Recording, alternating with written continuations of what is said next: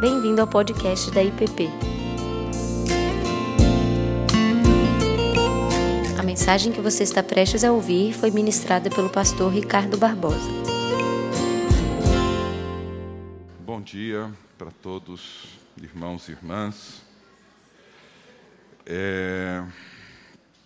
Vamos abrir as nossas Bíblias no Evangelho de Mateus, capítulo 5.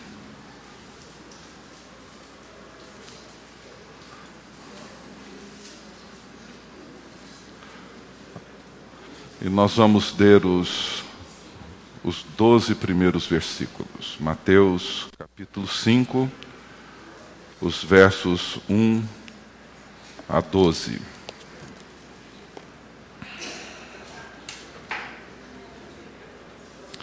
Vamos nos colocar de pé, aqueles que puderem, para a leitura da palavra de Deus.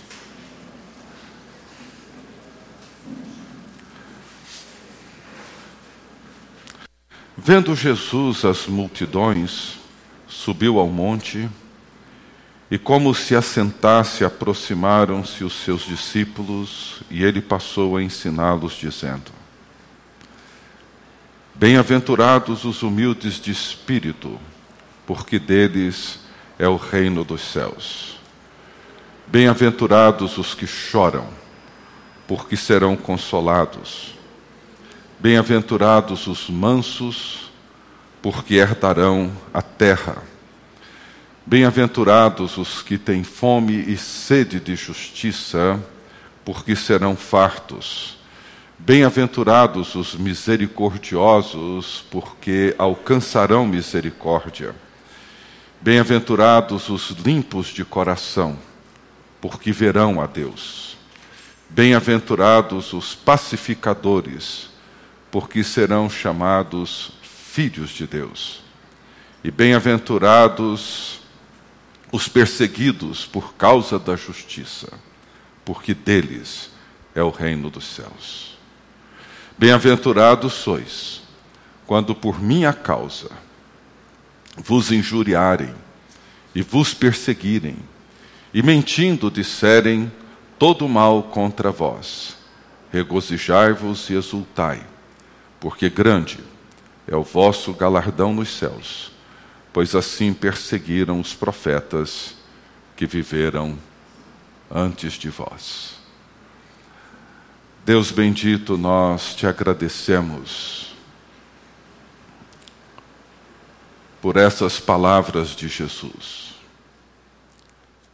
E pedimos que nessa manhã o Senhor nos ajude não só a compreendê-las melhor, mas, sobretudo, a entrar no mundo para dentro do qual elas nos convidam.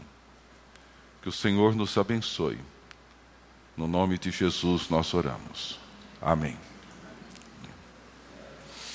Podem assentar.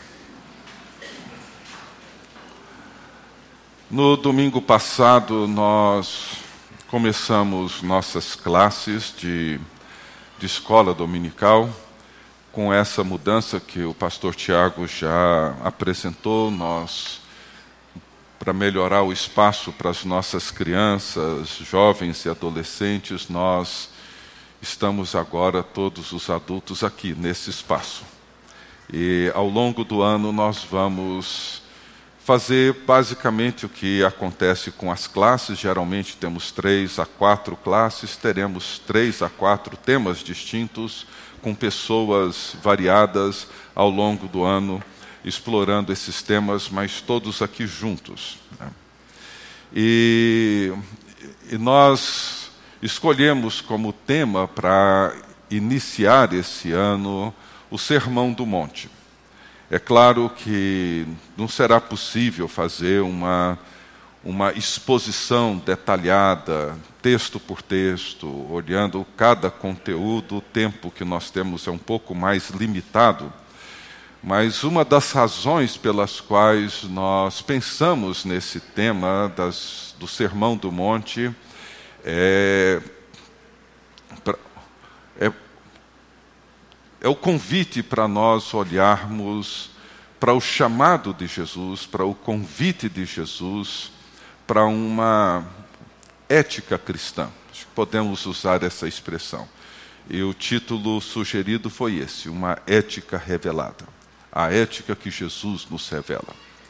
E nós queremos então entrar nesse mundo, entrar nesse cenário, entrar nesse, nessa realidade para dentro da qual Jesus Cristo chama os seus discípulos. O Antônio Carlos começou no domingo passado, ele introduziu o tema e ele deixou uma pergunta no final que é a pergunta que seguiremos meditando nela, pensando na resposta a essa pergunta. E a pergunta que ele fez, que ele deixou, foi a seguinte: seriam as bem-aventuranças e o Sermão do Monte, de um modo geral, e as bem-aventuranças em particular, um padrão ético de relacionamentos, de comportamentos elevado demais para nós, para mim e para você, um padrão acima da nossa capacidade de corresponder a eles. Podemos olhar para eles e concordar que são padrões necessários, elevados, principalmente levando em conta o contexto do país que nós estamos vivendo hoje mas quando nós pensamos em humildade, quando nós pensamos em mansidão, quando nós pensamos nesse convite de Jesus para sermos pacificadores, misericordiosos, etc., ou quando nós entramos no Sermão do Monte, vemos Jesus orientando seus discípulos a oferecerem a outra face quando fossem esbofeteados, ou andar uma segunda milha quando forem, fossem requisitados a andar uma só, ou oferecer a túnica quando alguém pedisse a capa emprestada, ou amar o inimigo, abençoar o que amaldiçoa, bendizer o que maldiz. Tudo isso muitas vezes nos faz olhar e perceber ou reconhecer que trata-se de uma ética demasiadamente elevada, exigente, um padrão que encontra-se acima da nossa capacidade. E, de certa forma, isso é verdade. Mas até que ponto isso é uma verdade que deveríamos simplesmente acolher sem ir um pouco além e refletir melhor sobre o que Jesus realmente está nos comunicando nesse texto. E eu queria olhar, antes de tentar responder ou começar a responder, olhar para o contexto no qual o Sermão do Monte se estrutura e se organiza dentro da narrativa de Mateus. É claro, a narrativa de Lucas é um pouco diferente dentro da forma como ele organiza o seu evangelho. Mas dentro da narrativa de Mateus, eu queria começar lendo em Mateus capítulo 4, a partir do verso 12, e queria que você me acompanhasse aí na sua Bíblia. Mateus 4, verso 12, que é o contexto dentro do qual o Sermão do Monte começa a ser exposto. Ele acontece nos capítulos 5, 6 e 7 de Mateus, mas no, no capítulo 4, logo após o episódio da tentação de Jesus, diz Mateus no verso 12 em diante: Ouvindo, porém, Jesus que João fora preso, retirou-se para a Galiléia e, deixando Nazaré, ele foi morar em Cafarnaum. Cafarnaum, a partir de então, torna-se a sede do ministério de Jesus. Situada à beira-mar, nos confins de Zebulon e Naftali. Eu gosto dessas expressões de Mateus. Nos confins, assim, Jesus parece que escolheu o lugar menos apropriado para estabelecer o seu, o seu escritório central, lá nos confins de Zebulon e Naftali para que se cumprisse o que fora dito por intermédio do profeta Isaías: terra de Zebulon, terra de Naphtali, caminho do mar, além do Jordão, Galiléia dos gentios.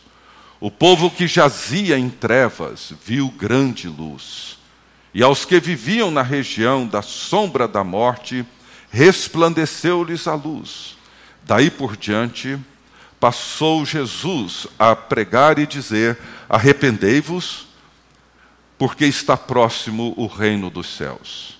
E caminhando Jesus junto ao mar da Galiléia, viu dois irmãos, Simão, chamado Pedro, e André, que lançavam as redes ao mar, porque eram pescadores, e disse-lhes: Vinde após mim, e eu vos farei pescadores de homens. Então, eles deixaram imediatamente as redes e o seguiram. Passando adiante, viu outros dois irmãos, Tiago, filho de Zebedeu, e João, seu irmão, que estavam no barco em companhia de seu pai, consertando as redes, e chamou-os. Então eles, no mesmo instante, deixando o barco, e seu pai o seguiram. Percorria Jesus toda a Galiléia, ensinando nas sinagogas, pregando o evangelho do reino e curando toda sorte de doenças e enfermidades entre o povo, e sua fama correu por toda a Síria. Trouxeram-lhe então todos os doentes, acometidos de várias enfermidades e tormentos, endemoniados, lunáticos e paralíticos, e ele os curou. E da Galiléia Decápolis, Jerusalém, Judéia e além do Jordão, numerosas multidões o seguiam. E vendo Jesus essas multidões, subiu ao monte e, como se assentasse, chamou seus discípulos e passou a ensiná-los, dizendo: Esse é o contexto. É o cenário de onde Jesus caminha assenta-se nesse monte e passa a ensinar os seus discípulos. Dentro desse contexto, veja bem, ah, no versículo 16, Jesus traz uma citação de Isaías, onde ele diz: O povo que jazia em trevas viu grande luz, e aos que viviam na região da sombra da morte resplandeceu-lhes a luz. Esse é o contexto maior. Esse é o texto que nós, há pouco tempo atrás, usamos no período do advento, Isaías 9. O anúncio do nascimento de Jesus Cristo, ele surge dessa profecia de que a luz haveria de resplandecer nas trevas. O mundo que vivia na sombra da morte, a luz invadiria o mundo e traria redenção e esperança para Israel. É sobre esse contexto que Jesus, então, começa a se apresentar para o um mundo que encontrava-se em trevas.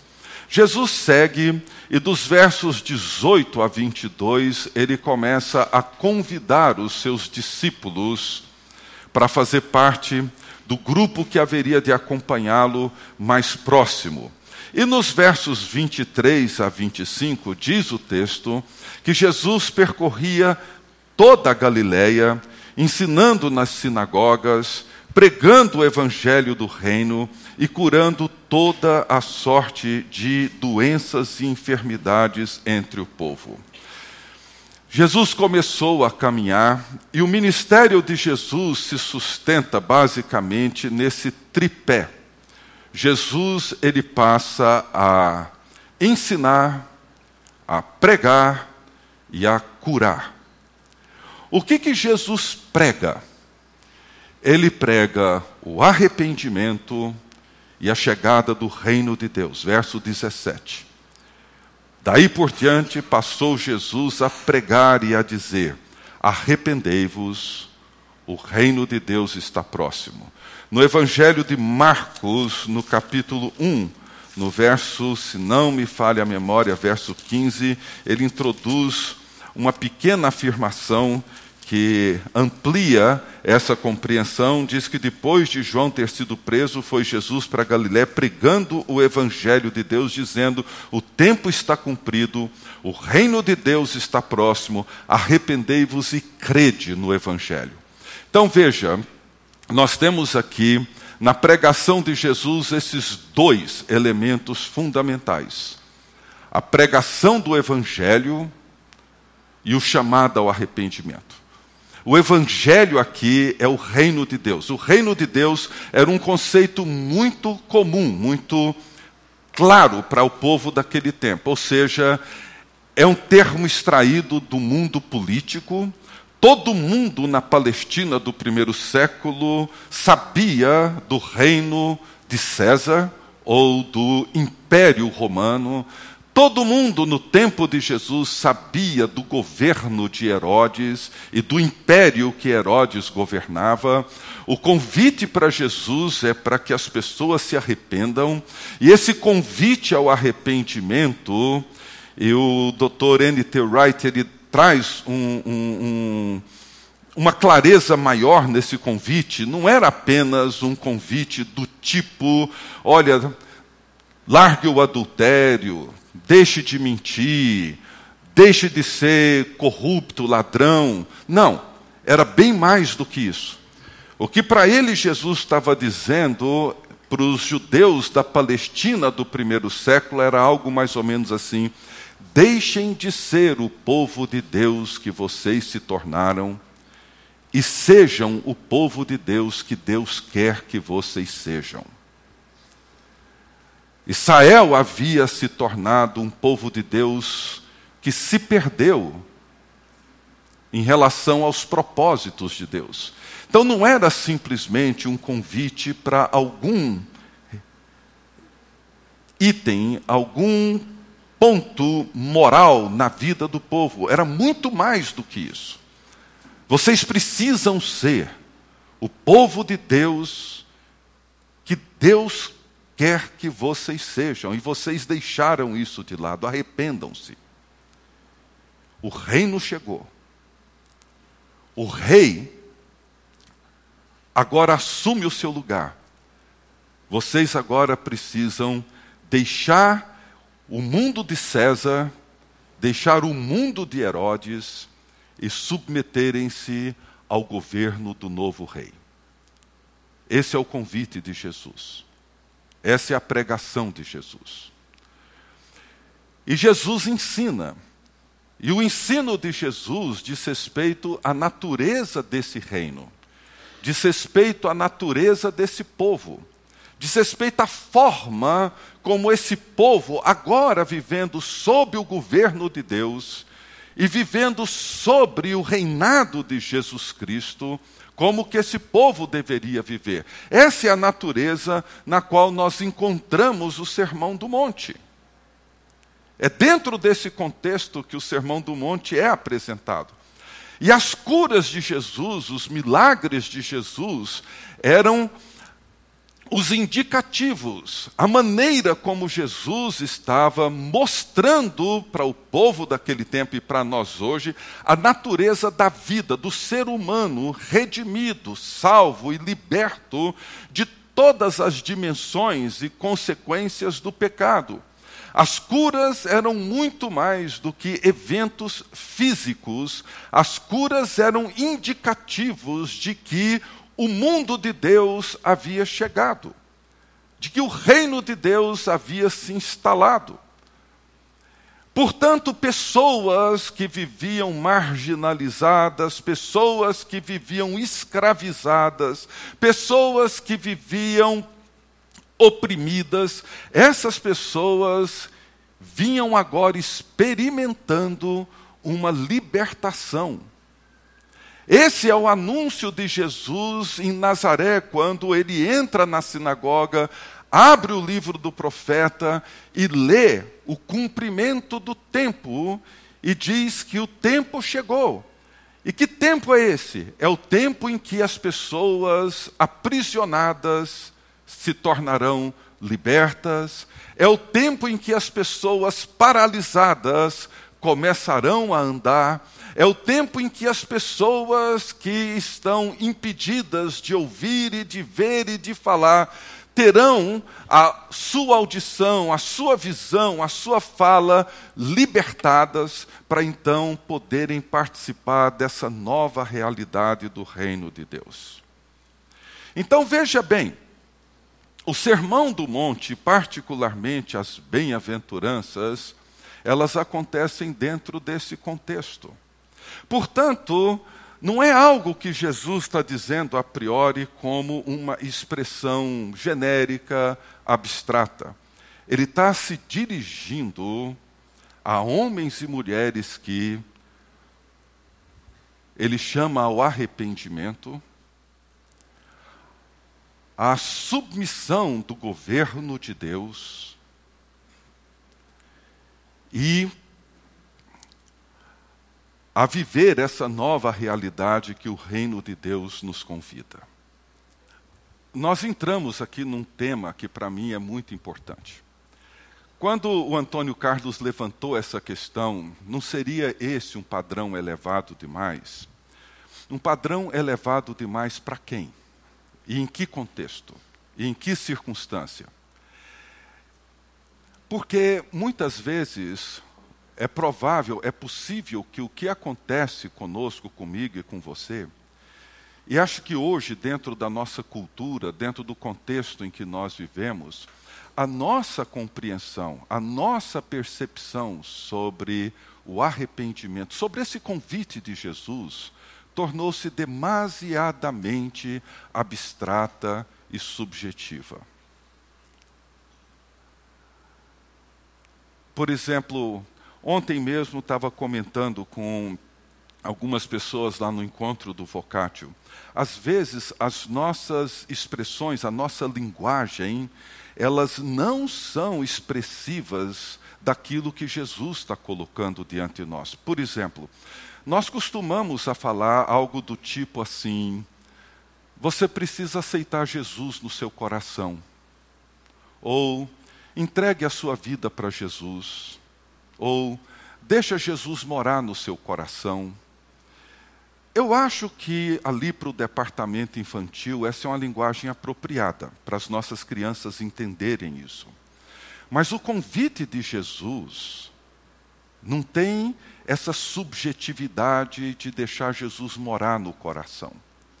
O convite de Jesus tem uma objetividade que muitas vezes pode nos assustar, mas é essa. Por exemplo, ele vai dizer algo do tipo: se a sua justiça não exceder em muito a dos escribas e dos fariseus, jamais vocês participarão do reino de Deus. Ou o texto que o Antônio Carlos usou no domingo, que está no final do Sermão do Monte quando Jesus diz: Nem todo o que me diz Senhor, Senhor entrará no reino dos céus, mas aquele que faz a vontade do meu Pai que está nos céus, esse entrará no reino.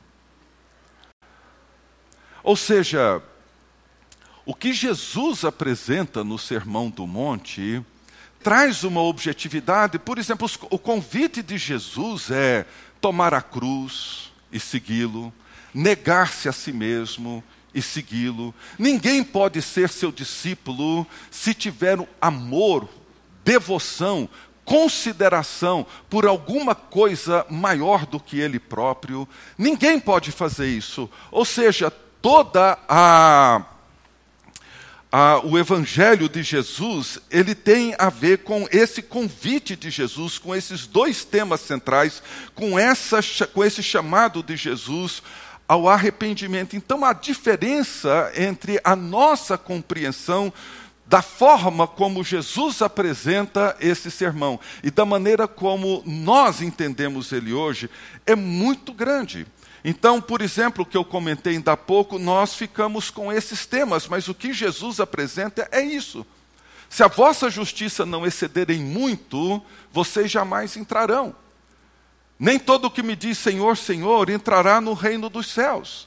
Então o convite não é abstrato, o convite ele é objetivo, ele é claro. Jesus fala, por exemplo, da porta estreita. Ele fala do caminho estreito. Ele fala de que a participação na vida do reino é uma realidade muito maior, muito mais abrangente. Portanto, o que aparece aí no Sermão do Monte é exatamente a natureza dessa vida. Talvez o que muitos de nós precisamos nos perguntar é isso: até que ponto nós entendemos as bem-aventuranças como boas novas? Tem essa citação do Chesterton que eu gostei muito. Ele diz assim: que o problema é que para a maioria de nós não se trata de nada novo e para muitos de nós não parecem ser as boas novas. Referindo-se às bem-aventuranças. Interessante, não é? A gente olha para as bem-aventuranças e qualquer pessoa no mundo vai olhar para as bem-aventuranças e vai dizer: não se trata de nada novo. Todo mundo concorda com elas. É isso aí. Não há nada melhor do que humildade, mansidão, misericórdia. Não há nada mais correto do que promover a paz, etc, etc, etc. Todo mundo concorda. Ele falou, mas o grande problema é que nós não lemos isso como boa nova, como evangelho. Esse é o problema. Ou seja, as bem-aventuranças são o evangelho de Jesus. Jesus veio pregando o evangelho do reino de Deus. E a vida bem-aventurada é, a, é o próprio evangelho de Jesus. Portanto, se alguém olha para as bem-aventuranças e diz é um padrão elevado demais para mim, provavelmente ainda não entendeu o Evangelho, provavelmente ainda não se arrependeu e passou a crer no Evangelho de Jesus. Talvez valesse a pena cada um de nós pensar, refletir, se nós de fato entendemos o Evangelho, nos arrependemos e nos entregamos ao governo do novo Rei e Senhor de toda a história, Jesus de Nazaré. Essa é a grande questão que o sermão traz para nós. Entender essa realidade. O sinal claro, e é disso que as bem-aventuranças fazem, o sinal claro de que nós entendemos o Evangelho e de que nós nos arrependemos e nos tornamos o povo bem-aventurado de Deus é quando essa realidade do Sermão do Monte torna-se parte da nossa própria existência. Não algo alheio a ela, mas intrínseco a ela. O reverendo John Stott, nesse livro dele, Contra a Cultura Cristã, ele na introdução às bem-aventuranças, mas também de todo, próprio, de todo o sermão, ele diz que ele é recebido e é compreendido por aqueles que já se arrependeram e se converteram. Veja o que ele diz aqui, espero que aqui não mude. Aí. Ele diz assim, falando das bem-aventuranças, que ela foi precedido pela proclamação do Evangelho e foi precedido pela conversão pelo poder das boas novas. Assim, o sermão foi dirigido a homens que já tinham recebido o perdão, que encontraram a pérola de grande preço, que foram convidados para as bodas, que, mediante a sua fé em Jesus, pertenciam à nova criação, ao novo mundo de Deus, e nesse sentido, então, o Sermão do Monte não é lei, mas evangelho. Estão entendendo? Não é um conjunto de regras, é o próprio evangelho. Quem crê no evangelho de Jesus Cristo e o aceita e passa a seguir a Cristo, essa é a evidência. Esse é o sinal.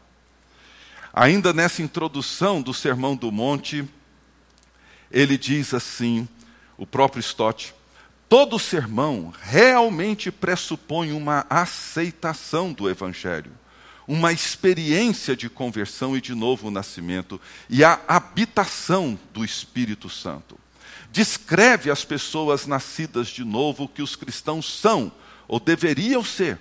Portanto, as bem-aventuranças apresentam as bênçãos que Deus concede não como uma recompensa aos méritos, mas como um dom da graça àqueles nos quais ele está desenvolvendo um caráter assim.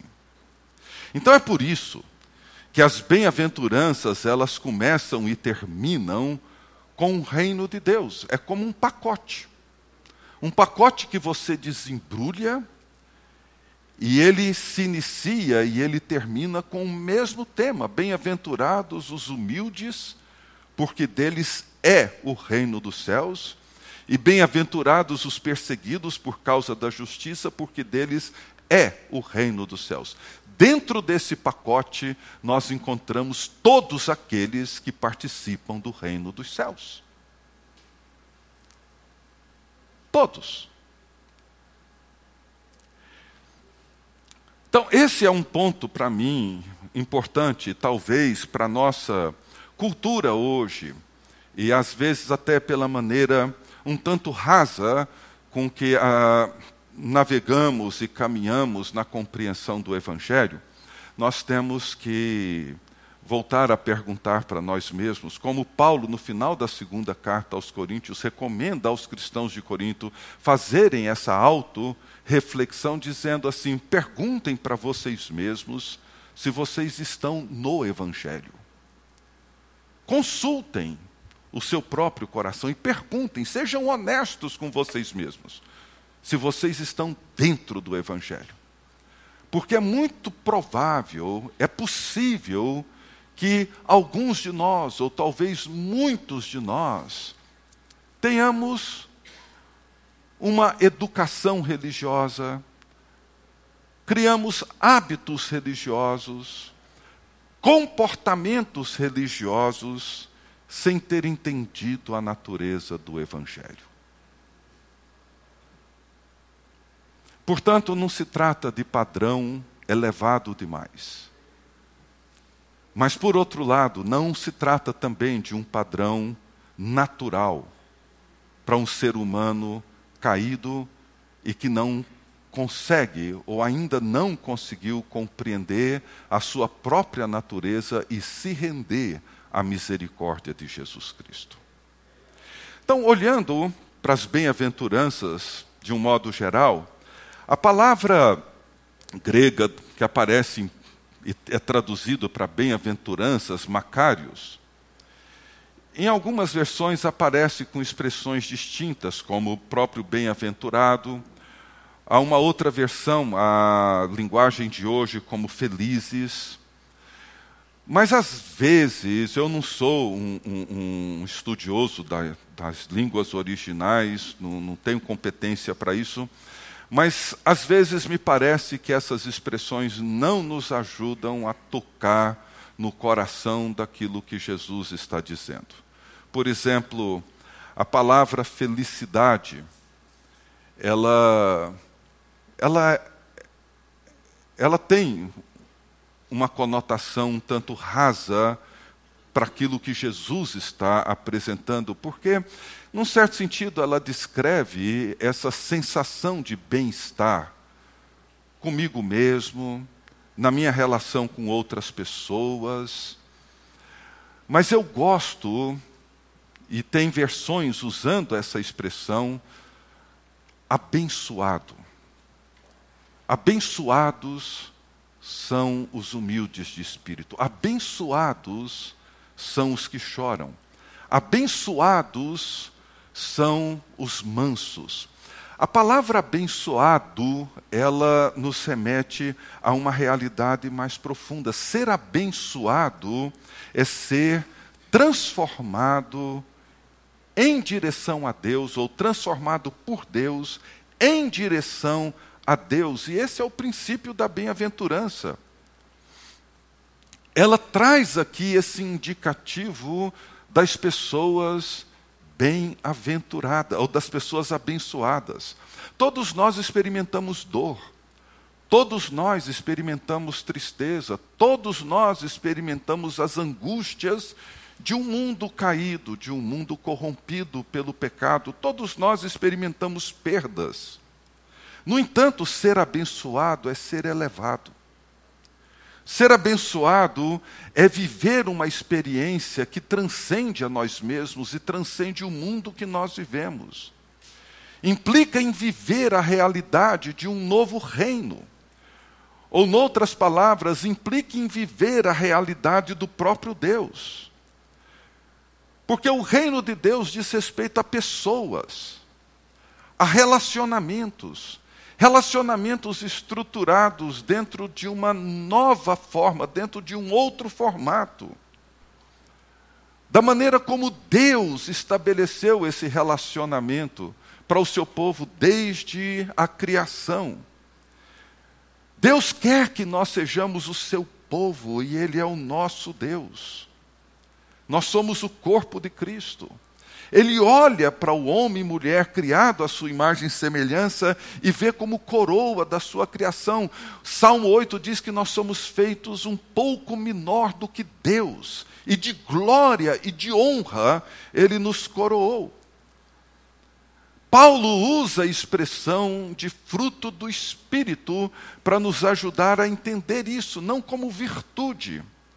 Não tem um problema nenhum com a palavra virtude, mas podemos considerar uma certa distinção entre elas, porque, como o Antônio Carlos disse no domingo passado, a virtude muitas vezes tem uma forte herança estoica, uma forte herança que depende do meu esforço, depende do seu esforço, do esforço humano para ela ser alcançada. Reflete uma certa autossuficiência moral como um fim em si mesma. Portanto, ela pode ser controlada racionalmente e alcançada mediante esforço e autodisciplina. Tem muito pouco ou nada a ver com Deus. Mas o fruto do Espírito, ele tem a sua fonte em Deus, não em nós. E a virtude precisa ser subordinada a Deus, que é o fundamento de todas as coisas. Então, o Dr. Houston, no livro dele, O Discípulo, citando Jonathan Edwards, e a compreensão de Edward sobre virtude, ele diz assim que ele, o Jonathan, sustenta que toda virtude verdadeira depende da benevolência divina. Essa benevolência dá à pessoa uma nova sensibilidade, uma nova disposição, uma nova maneira de ver Deus em todas as coisas. Por isso surge uma nova afeição por Deus em vez de por si próprio. A conversão religiosa constitui, portanto, um requisito para o conhecimento verdadeiro da realidade da fé. Então veja, tudo isso que Jesus vai apresentar no Sermão do Monte diz respeito a uma realidade divina, não humana, diz respeito a um mundo divino, não humano, e diz respeito à vida que nós temos hoje em Cristo. Então, a Bíblia trabalha esse conceito que Calvino e os reformadores foram muito felizes em criar essa expressão, a união com Cristo. E Jesus, em João 15, e dos capítulos 14 a 16, ele vai explorar essa realidade do Espírito em nós. Ele diz assim: permanecei em mim, e eu permanecerei em vós. Como não pode o ramo produzir fruto de si mesmo, se não permanecer na videira, assim nem vós o podeis dar, se não permanecerdes em mim. Eu sou a videira, vós os ramos. Quem permanece em mim e eu nele, esse dá muito fruto, porque sem mim nada podeis fazer. Esse é o tema de João 14 a 16, quando Jesus anuncia o Espírito a promessa do Espírito. E como eu tenho dito aqui, esse em mim, permanecei em mim, e eu permanecerei em vocês. E o que Jesus está dizendo é que se permanecermos nele, ele permanece em nós.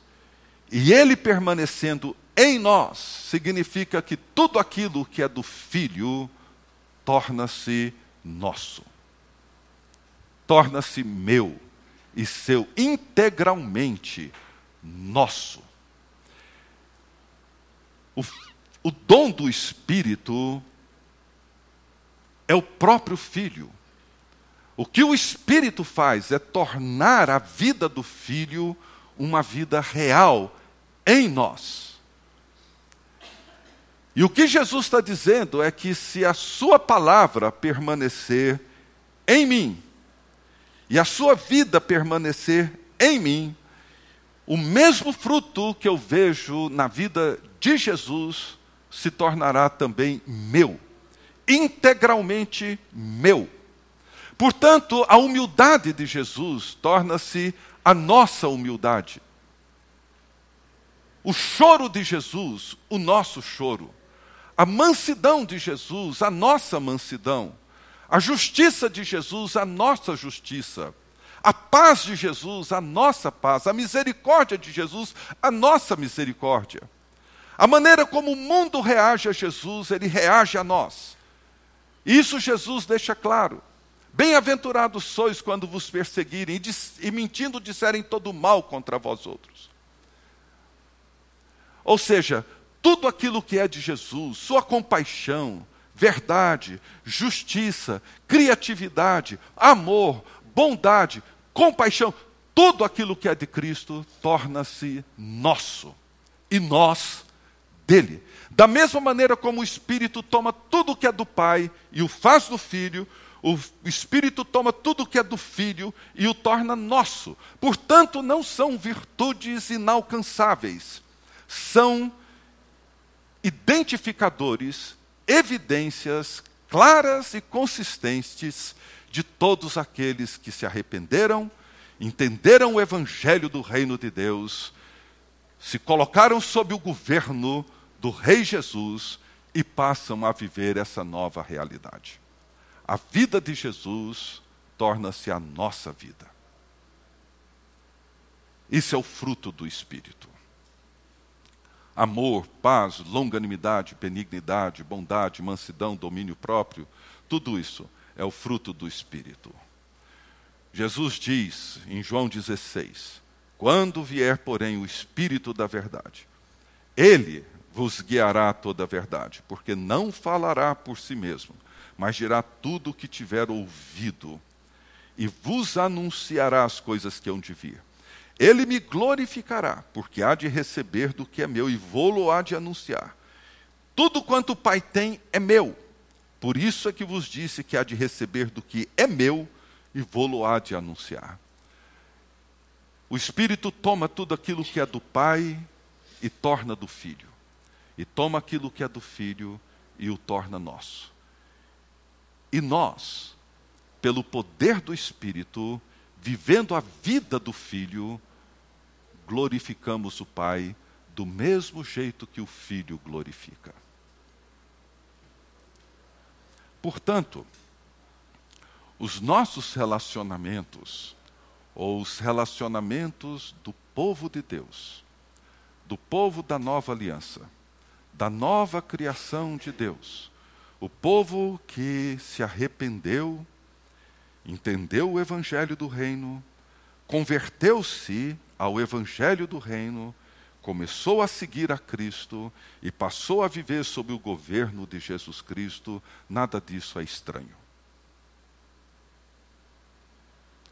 Pode ser que encontremos alguma dificuldade no caminho. Pode ser que em algum momento esbarremos com uma luta interna, mas nada disso é estranho isso torna-se nosso, meu, seu. Não é nada inalcançável. O arrependimento não é uma palavra negativa. O arrependimento é quando nós entendemos uma realidade muito maior, muito mais gloriosa e verdadeira. Nós damos a volta e alegremente seguimos esse novo caminho. Não é nada pesado. Nada no Evangelho tem esse peso. Quando Jesus conta a parábola da pérola de grande valor ou do tesouro escondido no campo, ele diz que aquele cidadão que descobriu o tesouro escondido no campo, ele volta e com alegria, ele desfaz de tudo o que ele tem por causa do tesouro. Ele não desfaz do que ele tem com pesar. Ele desfaz porque ele descobre que o que tem aqui nesse campo é infinitamente mais valioso do que tudo que ele possui. Portanto, não foi um peso para ele se desfazer do que tinha, para ganhar o que lhe era oferecido. Então, se para você é estranho olhar para as bem-aventuranças e dizer, não, isso não é para mim, talvez valesse a pena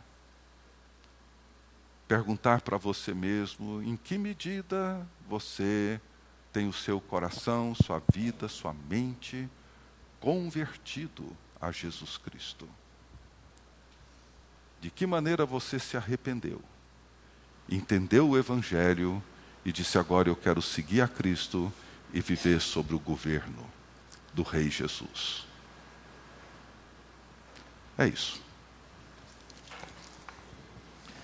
É, pastor? Sim. Eu estava esse assunto assim de realmente das bem-aventuranças e o quanto isso daí para a gente é um, é um objetivo e é na verdade o nosso propósito e no fundo é isso reflete o quanto que Deus já trabalhou na nossa vida. Eu, eu já me perguntei também algumas vezes nesse aspecto, ou seja, será que que eu realmente sou convertido, porque essas bem-aventuranças, embora seja o nosso objetivo, o nosso ideal, e, e a gente se sinta é, realmente feliz de quando você alcança, para mim, é como você falou, elas não são naturais. Elas, é, para que elas aconteçam, elas precisam realmente da, da conversão, porque isso é fruto do, do Espírito. Um, um exemplo assim, é, até da, da, biologia, é que a nossa parte da, da frente do, do cérebro, que é o, é o córtex, ele foi criado por último, né? tanto é que é, é característico da nossa, da nossa espécie. Os outros animais eles não têm isso desenvolvido, por isso eles reagem de forma automática às ameaças. Né? E no fundo, muitas vezes a gente também, quando se sente ameaçado, por exemplo, quando alguém vai e bate, né? quando alguém quer retirar algo da gente, a nossa primeira reação é animal, a nossa primeira reação é lutar, é fugir, isso cria é, coisas às vezes que a gente faz e a gente pensa, poxa, por que, que eu fiz isso? Você se arrepende porque é natural, é, é animal isso daí, é o instinto da, da sobrevivência. Então, o que eu, o que eu entendo é, nessa questão da, da bem-aventurança, e eu fui tentando é, entender isso porque essas perguntas para mim eram importantes, nessa questão, será que eu realmente sou convertido? Porque isso para mim não é natural, ou seja, não acontece de forma espontânea. Eu preciso fazer algo para primeiro vencer essa resistência. Né? E aí eu lembrei de, de, de Paulo quando ele fala para os filipenses assim, que eles precisam desenvolver a salvação com tremor e temor. A gente lembra de Jesus que diz: se alguém quiser me seguir, tome a sua cruz e siga-me, né? Então isso exige um, um sacrifício, né? Não é, para mim assim, não é natural. Mas mesmo não sendo natural, quando você atinge o objetivo, aquilo traz o resultado que, que a bem-aventurança diz, né? A felicidade, a, a bênção, né? E aí eu me pergunto, será que é, as bem-aventuranças elas são o nosso é, é, é, o padrão de Jesus, né? É como nós vamos nos tornar como Ele, né? E isso nos deixa alegre, mas isso exige responsabilidade e dedicação, ou seja, é como, é como uma disciplina, é como você fazer exercício, ou seja, você só vai desenvolver a musculatura se você fizer, se você treinar, né? Então eu vou treinar, eu vou falhar algumas vezes, eu vou acertar outras, mas eu vou continuar, né? Então eu entendo, né? Só para finalizar, eu entendo que é realmente é, o nosso padrão é possível alcançá-lo, a nossa meta né, é essa, mas precisa de desenvolvimento, ou seja, a graça é no sentido de que Deus nos, nos concede a, essa possibilidade, uhum. mas não é isenta de responsabilidade e sacrifício dia a dia nosso. Luciano, obrigado. Acho que é, traz assim mais, mais clareza para esse cenário todo. É, o falecido escritor e uh, Dallas Willard, num dos livros dele, ele fala sobre a graça ativa e passiva. Né? Uh, e ele diz que essa. Eu não gosto muito dessa palavra equilíbrio, porque não dá para colocar as coisas na balança, mas ele, ele descreve a graça passiva como essa ação de Deus que torna, que sem ela tudo é impossível, todas essas coisas são impossíveis. Né?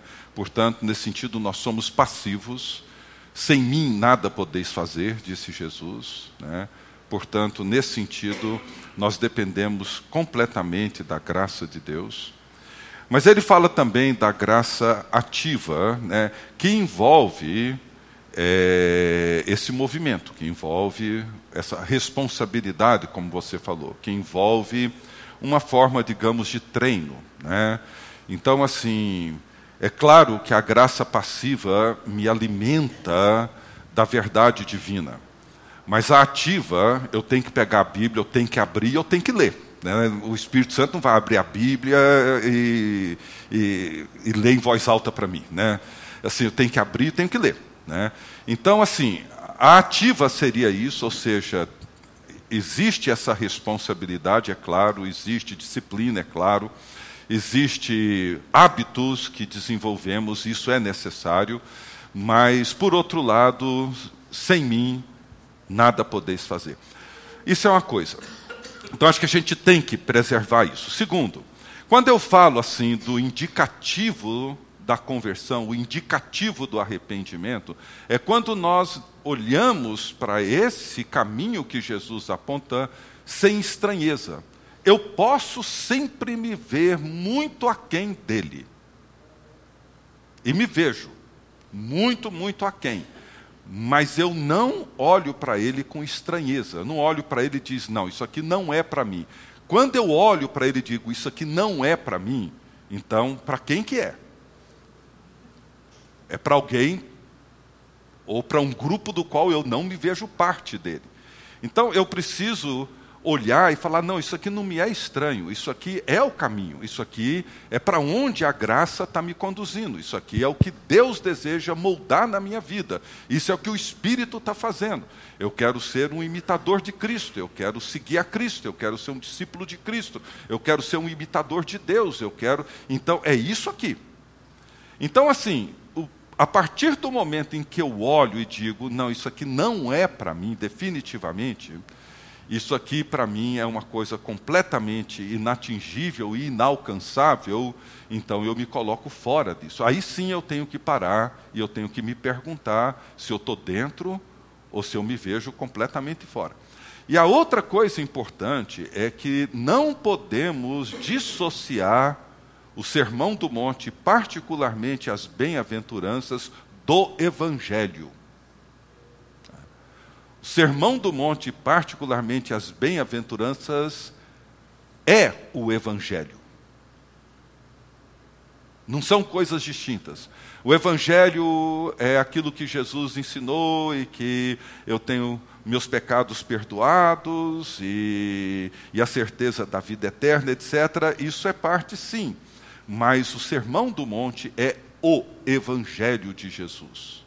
E quando ele diz arrependei-vos e crede no Evangelho do Reino de Deus, é disso que ele está falando.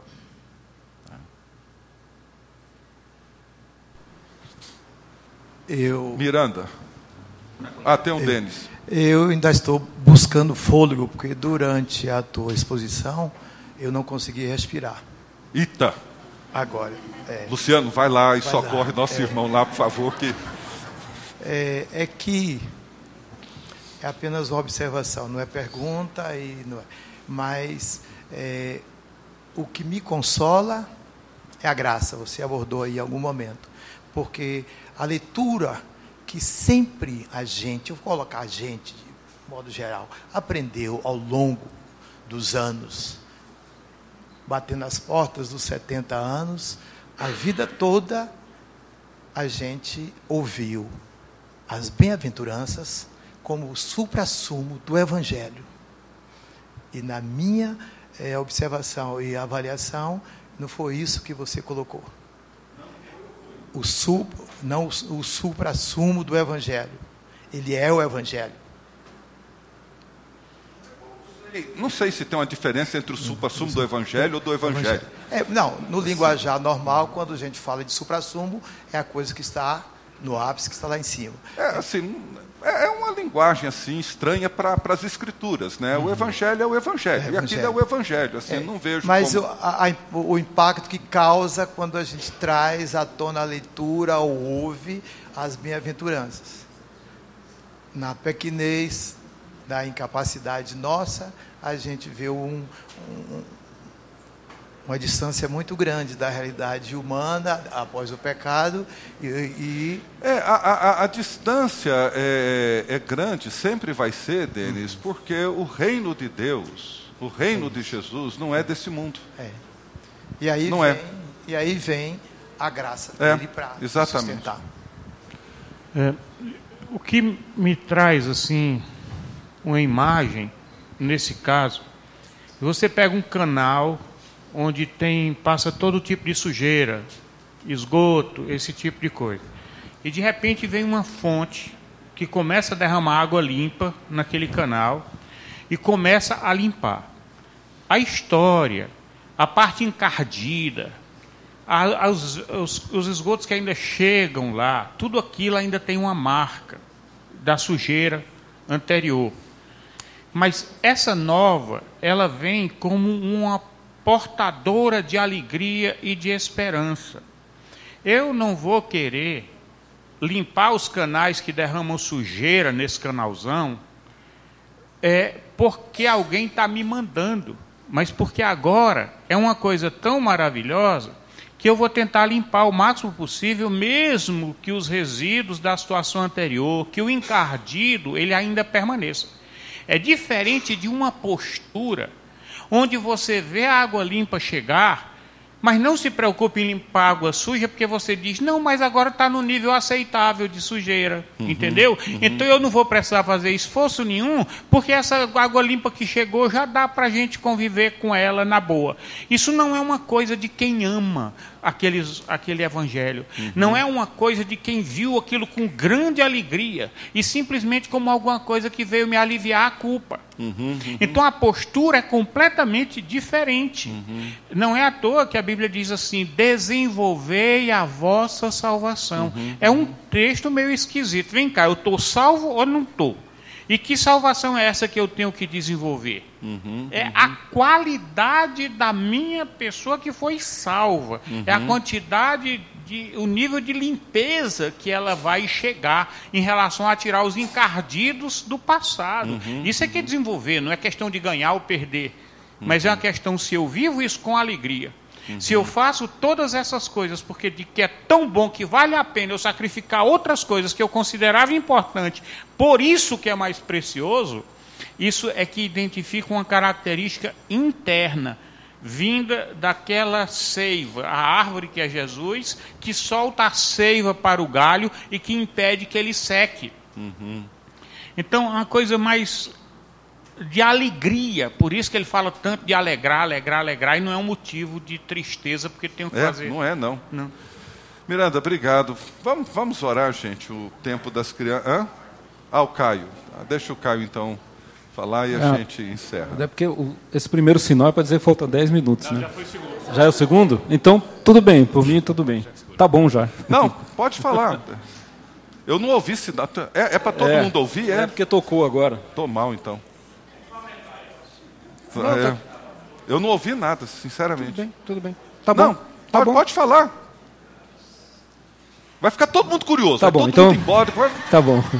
É, eu, não, o que eu queria dizer então é, é o seguinte: eu, eu, vejo todas as vezes que a gente aborda o Sermão do Monte, especialmente as bem-aventuranças, essa angústia que vai tomando conta pelos, pelos relatos, né?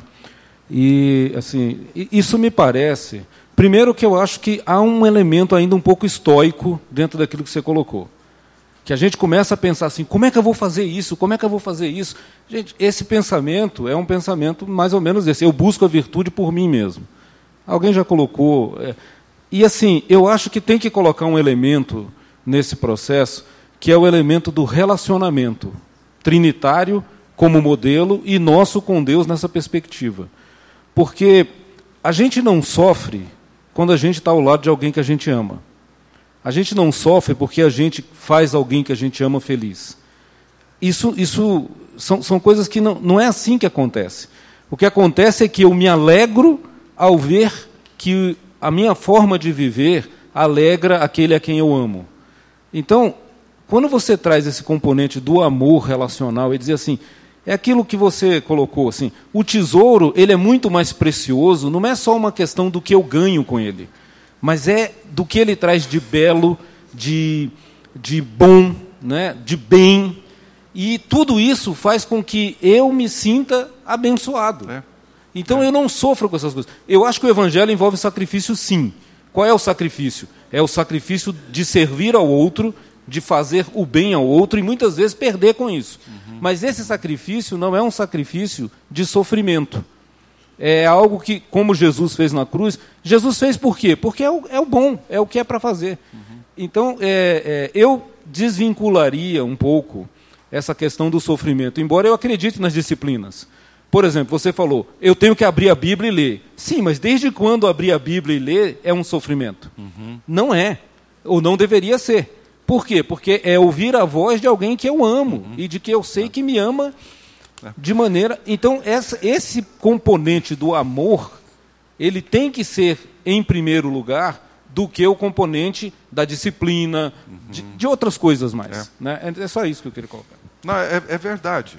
É, o, o, fato é que, por outro lado, assim, a, a, a gente não consegue muitas vezes dimensionar a profundidade, a complexidade que o pecado produz em nós. Daí, então, ah, por exemplo, esse, essa disciplina que às vezes precisamos ter pela graça de Deus, porque o que eu tenho que manter diante de mim é que se Jesus não fizer, nada será feito. E que se não entender o caminho dele, também não vou fazer isso por minha conta própria. É verdade.